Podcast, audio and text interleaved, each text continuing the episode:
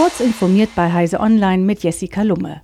Rund 58 Prozent aller Windows-Server im Internet werden nicht mehr regelmäßig mit Sicherheitsupdates versorgt und sind damit tickende Zeitbomben.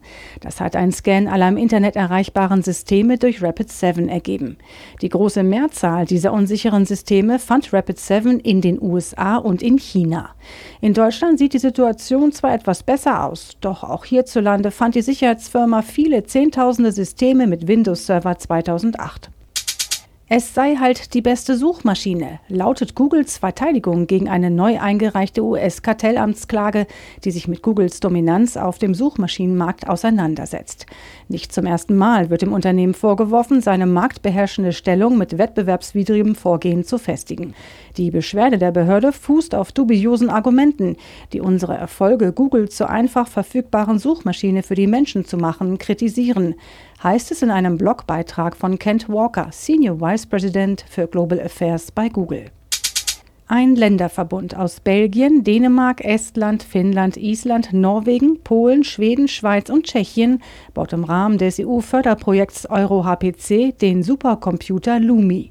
Bis Ende 2021 soll er vollständig ans Netz gehen. Zum Einsatz kommen laut Mitteilung noch nicht vorgestellte Prozessoren und GPU-Beschleuniger von AMD. Die EU steuert die Hälfte von gut 200 Millionen Euro zum Bau und Betrieb bei und sichert sich 50 Prozent der Rechenleistung. Die andere Hälfte kommt vom verantwortlichen Länderverbund, deren Mitglieder anteilig Zugriff auf den Supercomputer erhalten. Gedacht ist das System primär für Wettersimulationen und zur Erforschung von Krankheiten. Das Entsetzen über die barbarische Ermordung eines Lehrers in Frankreich ist groß. Regierungschef Jean Castex will nun stärker soziale Medien ins Visier nehmen.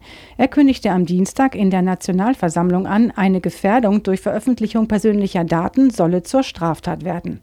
Ein bereits existierendes Gesetz gegen Hasskommentare im Internet solle ergänzt werden, sagte der Mitte-Rechtspolitiker.